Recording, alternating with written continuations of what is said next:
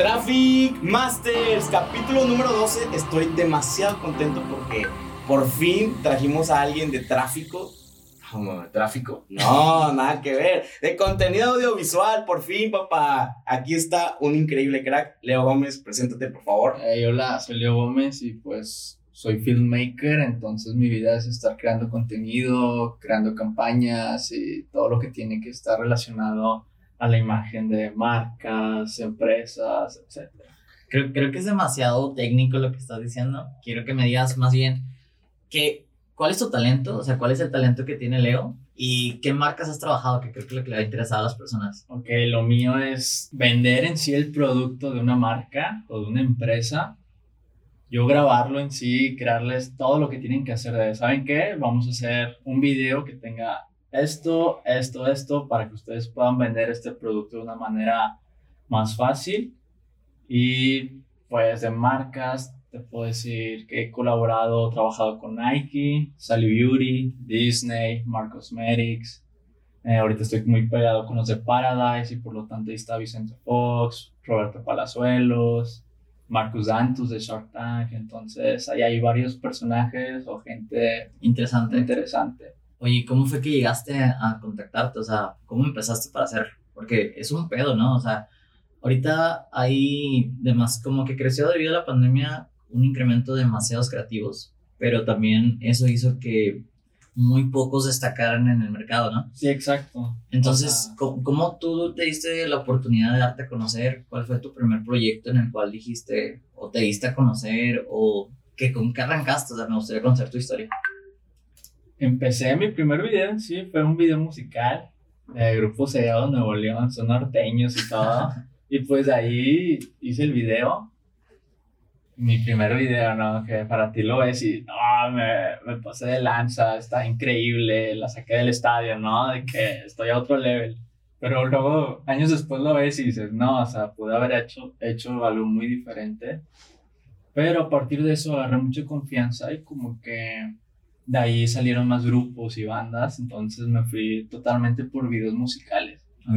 por todos los grupos indie, rock, rock alternativo, les empecé a hacer videos y de ahí agarrando experiencia, un poco más de conocimiento, ir conociendo la cámara, porque pues no estudié esto, ¿sabes? Entonces ha sido todo en base a producciones, ¿no? Que no hay mejor manera de aprender que estar ahí y regándolas a... Yo tengo muchas dudas, la, realmente creo que por te, veo, fin. te veo muy emocionado, amigo. Es que-. Es que todos los marqueteros digitales dicen, no, hazme un video para antier y házmelo bien feo y bien cucho. Y uno como creador de contenido dice, no, hombre, yo me voy a tomar el tiempo, Ajá, voy a hacer un storyboard, voy a hacer esto, voy a, hacer- voy a crear un concepto, las luces, la producción, la edición. Y estos güeyes, o sea, llegan y dicen, eh, hazme tres, tres videos para antier y de esto y del otro y vamos a sacarlos a la venta y publicidad y publicidad y publicidad. Y no se crea un concepto. Y entonces, creo que si ya nos vamos más técnicos, una de las preguntas es, ¿cómo, cómo le haces para crear un video acorde a una campaña publicitaria? Es decir, si es para Disney, pues obviamente no va a ser lo mismo que para otra marca X. Entonces, ¿cuál sería como tu forma de identificar al cliente para crearle el concepto acorde al público al que tú quieres llegar? Ok, por ejemplo, el de Disney. No sé, son productos que traen cosmetiqueras, más de beauty todo totalmente, porque también sale por parte de Sally Beauty. O sea, compra los derechos Sally de Disney para poder vender eso aquí en México. Entonces, en cierto punto, estás muy pegado con los creativos también de la marca de Sally, de Disney. Y tú estás ahí viendo todo de que, ok, va a ser este producto, ellos traen unas ideas ya medias claras, pero que a la vez tú como creativo los aterrizas en cuanto esto es factible, esto no es factible, esto lo podemos hacer de esta manera, esto sí, esto no. Y hasta que vas creando una base muy sólida con ellos, que en sí, pues ellos son los de la marca, ¿no? Que también tienen que estar totalmente felices y de acuerdo con lo que tú vas a realizar. Y pues sí, vas segmentando totalmente el mercado. Ellos ya lo tienen como quiera muy claro a qué edades van o qué se tiene que ver o qué modelos vas a agarrar, de qué edades, para que se sientan atraídos pues, los clientes. Oye, todo suena muy bonito eso, y suena que tienes un caso de éxito muy chingón, pero también me gustaría conocer en qué, las, en qué has cagado, o sea, en qué has fracasado, en qué crees que pudiste darlo mejor, en qué aprendiste, porque también es, es un tema de aprendizaje el estar como probando y experimentando, ¿no? Sí, pues yo creo que nunca le he cagado en sí como, ah, no salió el video, o ah, se borró un clip, o no sé. Simplemente son detalles que tú al estar ya editando ves de que, ¿sabes qué? Hubiera puesto mejor esta luz así, no hubiera creado esa sombra que se veía un feo, o hubiera hecho esto para tener un color más fino, más, más leal a lo que es el proyecto, etcétera. Y son cositas así, o sea, obviamente hay corazones más grandes que otros, también en producciones, el momento de estar grabando desde que no pusiste bien una luz y de repente cayó y tumbó una lámpara, ¿sabes? O sea, cositas que suelen pasar muy seguido en producción, ya en sets más grandes. O que un cable, la modelo pasó, lo arrastró y tumbó una luz y cámara y esto y el otro. Son cositas así, no tan extremas como me han contado de gente que borra los archivos, archivos o sea, de la memoria, que ya están tan cansados o simplemente lo haces como que en automático y, adiós todo. O sea, ahí sí yo no podría ni dormir ni nada. ¿Cómo llegas con el cliente y le dices, se borró todo el clip, ya no hay nada de todo lo que invertiste, todo lo que nos costó hacer el video, todo el trabajo? Y ahí como lo arreglas, ya no, hay, no es como que haya mucha vuelta atrás, o a menos que el cliente ya, pues bueno, otra vez a tener que grabar y lo que sea, y pues tienes que recuperar o enmendar ese error. Oye, para todos los creadores de video, todos los creadores digitales, ¿cómo es tu esquema de trabajo? ¿Tienes eh, eh, mucha producción? ¿Tienes poca producción? ¿Cómo te gusta a ti trabajar? ¿Y cómo vas llevando a cabo el proyecto paso a paso desde la preproducción, la producción, eh, todo el contenido, todo, todo y la postproducción? Con cada cliente es muy diferente y creo que ya los tengo también muy identificados de que, ah, con ese cliente va a ser de esta manera o va a ser más tardado, etcétera. Porque también muchas agencias o muchas marcas están acostumbradas a trabajar de cierta manera y tú vienes con otra manera y como que ahí hay choques. Entonces me adapto en cierto punto a ellos, pero en preproducción simplemente me gusta una junta, lluvia de ideas y ok, ya me voy tranquilo a mi casa de saber qué quieren si el cliente y sobre eso empezamos a trabajar pues más storyboards o simplemente esquemas de, ¿sabes qué? Vamos a grabar en primera parte esto, segunda parte esto, tercera parte esto y listo, ¿ok? Luego sigue buscar modelos, casting, quién tiene los perfiles ideales, como sí, como no, ok, quieres bastantes luces, quieres esto, bastantes fondos, ok, entonces ocupo un gaffer, ocupo tres ayudantes extra, un asistente de cámara, alguien que esté con la cámara cargándola y para yo estar dirigiendo foto y dirigiendo totalmente la campaña. Entonces ahí varía mucho, pero más o menos o casi siempre me gusta trabajar a mí yo solo. Yo traer la idea de todo, yo traer la cámara, hacer la edición, pre, post, todo yo, porque ya sé exactamente el concepto que quiero final. O sea, quiero que se vea exactamente así y el transmitirlo a más personas en, en el momento de la producción o antes, siento que lo hace más tedioso, más tardado que a que yo me mueva rápido, cambie esa luz, ponga, ponga el filtrito y listo, a seguir. Que unos 20, 30 minutos, ¿sabes qué? Es que quiero esto para que esto y el otro, y de aquí a que me entiendan. Sí. No sé, me acostumbré muy así por lo mismo y que también es un error de aceptar trabajar a veces con low budgets al inicio cuando empecé, que pues no hay budget pues ni para contratar a alguien, ¿sabes?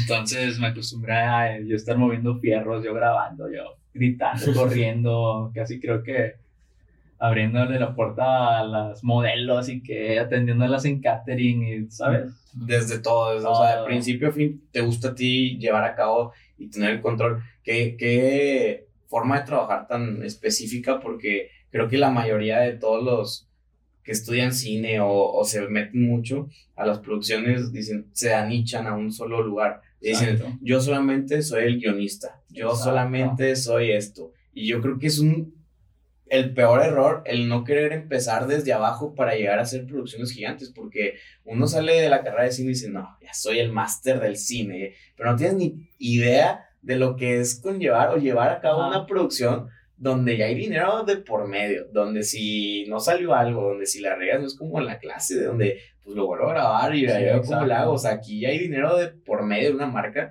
y que es demasiado grande para una campaña publicitaria, o sea, son cantidades grandes de dinero y no hay forma de que, en que se te pueda salir de control, por eso yo creo que a veces, como tú dices, yo aquí en la agencia eso nos pasa que que cuando llega un practicante nuevo y le quieres enseñar sobre tráfico, sobre cosas estas, pues obviamente es más tardado cuando tú ya lo traes en la mente, o que dices, oye, pues yo quiero hacer una campaña así, o yo quiero hacer esto, y pues tienes que explicar desde cero, cero, cero, y sobre todo, o sea, a gente nueva y novata que dice, es que quiero agarrar experiencia, por favor, llévame contigo a una producción, y dices, híjole, no sé si me va a salir mejor llevarte, Exacto. o va a salir peor la, la pedrada.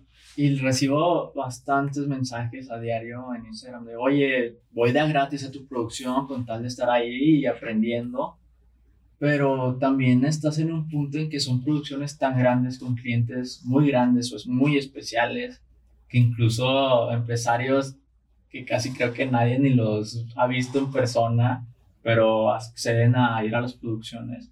Como que si haces algo mal o estás haciendo algo indebido, incluso está mostrando cosas que ahorita es muy común, de que, ay, es una story de que estoy, aquí. pero ya mostraste el producto que iban a sacar de lanzamiento o sea, me puede salir contraproducente llevar a gente que no tiene experiencia en set.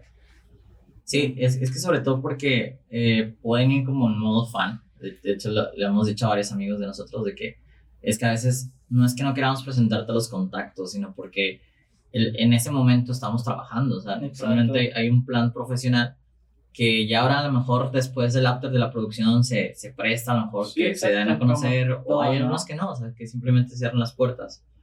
Yo tengo unas dudas, por ejemplo, cuando tú planeas eh, una producción, o sea, sé que varía, depende del cliente, pero ¿cuáles son los elementos que siempre están? ¿Tú haces un guion previamente? ¿O cómo se trabaja lo que quieres? O no, tú traes una idea en la cabeza, pero es como un diseñador.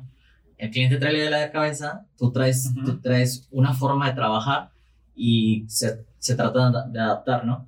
Pero tú traes como ciertos eh, procedimientos ya establecidos? Lo, hago un guion, se lo mando al cliente, el cliente me lo prueba, o cómo trabajas en esa parte? Siempre estoy de la mano de, por ejemplo, en las marcas de beauty, porque estoy trabajando con muchas marcas de cosméticos.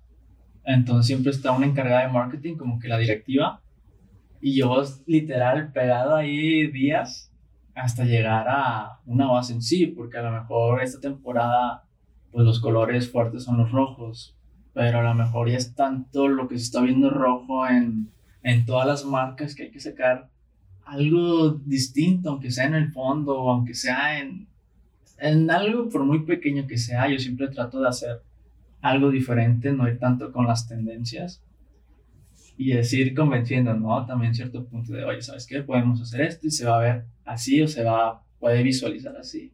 Y ellos presentarle a lo mejor un bosquejo, tengo ciertos sistemas de software que son como que para hacer storyboards, que ya están más computarizados y todo, que pones incluso las luces, cómo las vas a esquematizar, etc. Y ya para dejarle más en claro, porque también está muy cañón. Yo lo estoy visualizando totalmente aquí, ya lo tengo exactamente cómo se va a ver. En el campo es donde sucede la magia, supongo. Pero el cliente pues no sabe ni qué idea, ni cómo va a estar la cámara puesta o cómo se va a ver la modelo. Pero yo ya lo tengo aquí. También es como que, que te tengan esa parte de confianza de confíame en el proyecto y te aseguro que va a salir exactamente a como lo tienes pensado. ¿Y qué haces en esa parte? Porque a nosotros nos ha pasado, o sea, que traemos la idea, o sea, te cuento un poquito, estamos trabajando en una producción de, de, de un día sin sonrisas, ¿no?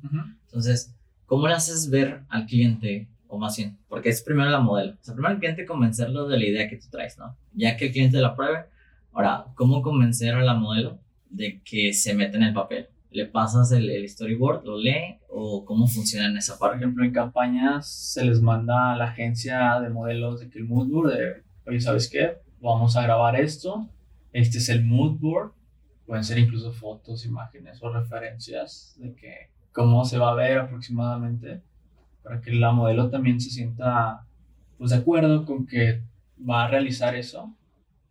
Y ya llegan en cierto punto a sabiendo lo que van a hacer.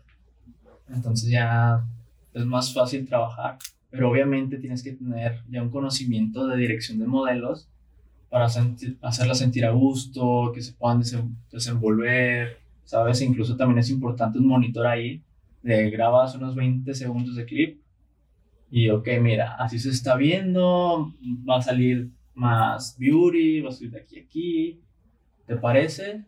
Ah, sí, ya como que agarran esa confianza o que, que nunca vean cómo están saliendo y al final como que, ah, ¿sabes qué? A lo mejor no le gustó. Me hubiera perfilado tantito más acá, etc. Entonces, darle también por su lado para que se crea una armonía en toda la producción y todo salga acorde. Tranquilo. Oye, qué interesante, la, la verdad. Yo me voy mucho con, digo, quiero preguntarte, porque sí me generó mucha intriga, ¿cómo que el, qué, qué, programas usas para tus softwares? O no sé si tú los creaste o cómo, cómo manejas esa parte para hacer esas visualizaciones o ese storyboard al cliente. No sé si existe ya una, o sea, si tú tengas una plataforma o, digo, fuera de cámaras me comentabas que antes eras, que estudiaste desarrollo en softwares. Entonces, platicanos si tú desarrollaste un software para poder hacer esto, o sea, mezclaste tu carrera pasada con la nueva actual, o tú has creado o has visto o encontrado nuevas plataformas que te han, te han apoyado a ti como creador de contenido a poder plasmarle a los clientes un storyboard y que sea aprobado. Tengo muchos proyectos iniciados yo como programador. obviamente voy tan lento por lo mismo que pues mi vida son las producciones, estoy de viaje en viaje y grabando, entonces es muy poco el tiempo que me queda como para llegar y sentarme horas a programar y seguir con mis proyectos. Pero ese lo vi en Steam y como antes estaba muy metido en la programación, vi que un chavo tenía el proyecto, que oiga, estoy recaudando fondos para poder eh, desarrollar este software, va más enfocado a creación de storyboards, etc. No sé si fueron como 200 dólares que di, que sabores confío en que ese software va a salir bien, pero no tenía ni idea de exactamente qué era. Y dos años después recibí el mail de que ya estaba en la plataforma Steam y resultó que era totalmente para creación de storyboards y pues ya me salió muy barato y en sí como, como la recaudación de fondos se me devolvió cierta lana, etcétera, y pues nos aparte la aplicación y la sigo usando. Pero lo que muchos usan es bosquejo más natural, ¿no? De que dibujando, pero yo soy malísimo dibujando y eso es una gran opción de siempre irme por medios ya más de software, o sea, innovar todo y que salga pues, mucho mejor. Como te digo, en ese software hasta puedes poner luces y se simula cómo va a rebotar la luz, que si pones una bandera aquí de corte de luz y cositas así. No recuerdo bien el nombre, les voy a pasar ahí el link, pero está muy interesante. Creo que eso, eso, ah, o sea, eso se me una brillante idea el, el güey que creó eso, porque en verdad está bien cañón cuando tú no sabes dibujar, cuando le haces los dibujos. Bueno, a mí me pasa que yo sí hago storyboards a mano, pero porque no es tanto como por gusto, sino que nunca había encontrado una aplicación que, que se asemejara a lo que yo estoy buscando. Sobre todo porque yo pongo las luces y digo, ok, la luz va, va a ir en esta dirección, la luz va a ir en esta dirección, pero pues, obviamente no ves hacia dónde va a rebotar después de que caiga sobre el objeto o cosas de ese estilo. Entonces ya en producción dices, ok, creo que el storyboard como lo tenía, como yo lo tenía planeado, no está saliendo. Entonces tengo que irlo cambiando, irlo modificando y ya estando ahí, yo no me dejarás mentir, muchas cosas son improvisadas también. Digo, no, no sé qué tanto tú improvises, pero... En videos musicales, mi 95% es improvisado. ¿En serio? Porque muchos ni muestro storyboard, simplemente los clientes ya tienen tanta confianza de haz lo tuyo, nada más dime más o menos qué llevarme eh, vestuario y listo. Y siento que también de esa manera fluyen las cosas de una manera increíble. Como siempre doy un ejemplo en que a lo mejor hice un storyboard para el video musical así de que no, es que va a haber un árbol ahí y va a estar el caminito, pero un día antes llovió y el caminito valió madre, el árbol ya ni existe, o lo talaron, o no sé, alguien chocó ahí. Entonces esa escena, toda la secuencia que tenía de eso, pues ya no se va a poder realizar, ¿eh? porque iba tan cerrado que solo iba a hacer eso. Entonces, cuando llegas al lugar, como que me gusta ver unos 20 minutitos de, ¿sabes qué? Aquí está padre cómo está cayendo el sol. Luego agarramos este lugar, luego acá y acá. ¿Te parece? Sí, ok, vamos a darle. Yo, yo de hecho, es muy buena, qué bueno que sacaste el tema.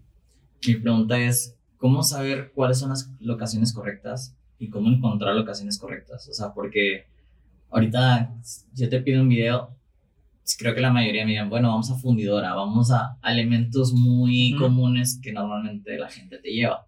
Pero tú cómo encuentras locaciones, lugares o locaciones, puedo decir perfectas o locaciones buenas, o tú las desarrollas o cómo las piensas. Para mí es importante el scouting, aunque sea dos días antes de la producción. O sea, ya tenemos a veces ideas. O por lo mismo de esto de filmmaker, me he aventurado mucho con ciertos fotógrafos o videógrafos en cuanto irnos en carro y de repente terminar en, en medio de las montañas y ah, está con madre aquí, o sea, y no es propiedad de nadie, porque es otro gran problema que por eso me gusta hacer el scouting antes. Para ver si realmente ese lugar pertenece, es propiedad de alguien, porque si te metes a propiedad privada te pueden mandar a la patrulla y, y ahí te arreglas, ¿no?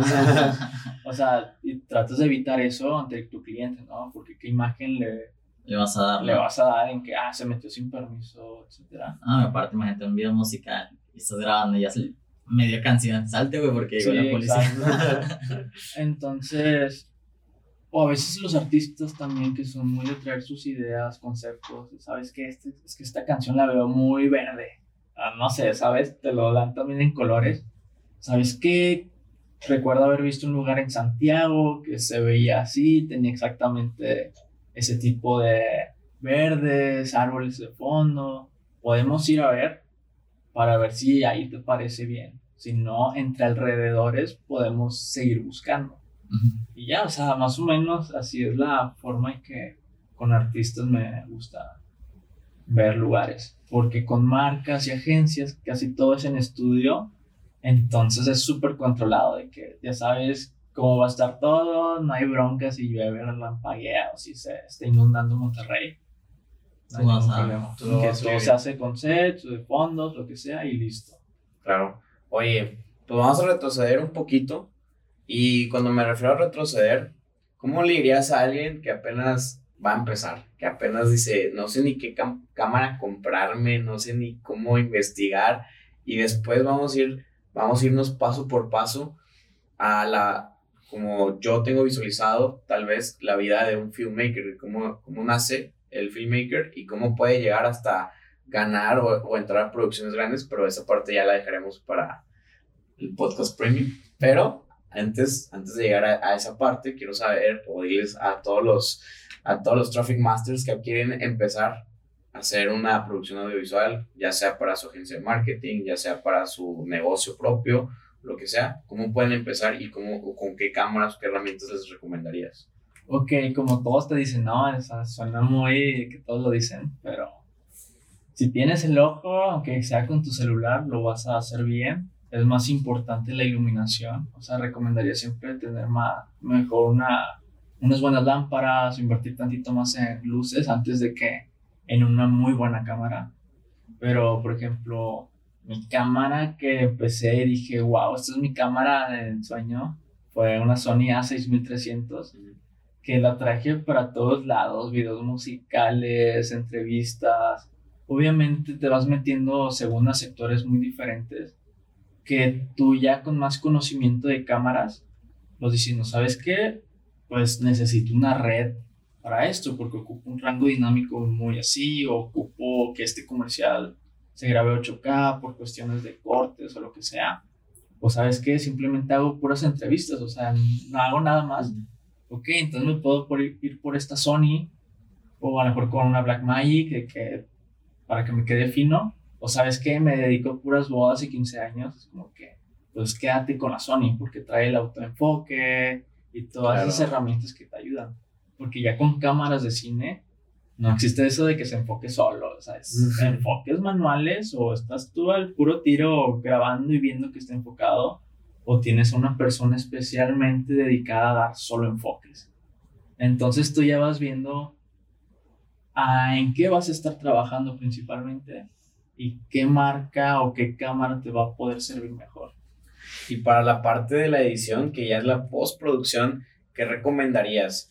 Eh, regularmente casi todos empiezan en Premiere o en Final Cut, pero eh, tú desde tu perspectiva, pues, una, usar Premiere en una, no sé, en este tipo de computadora a veces ni siquiera da, o sea, y luego imagínate, métele un video en 8K, ¿cuándo se va a renderizar? Jamás, jamás se va a quedar renderizado, entonces, algún alguna forma de que una computadora que tú veas, que digas, oye, esta sí puede funcionar para que más o menos te y puedas hacer este tipo de cosas. Justo hace unos meses tuve que invertir en una PC, armarla y todo, o sea, soltar una la nota para...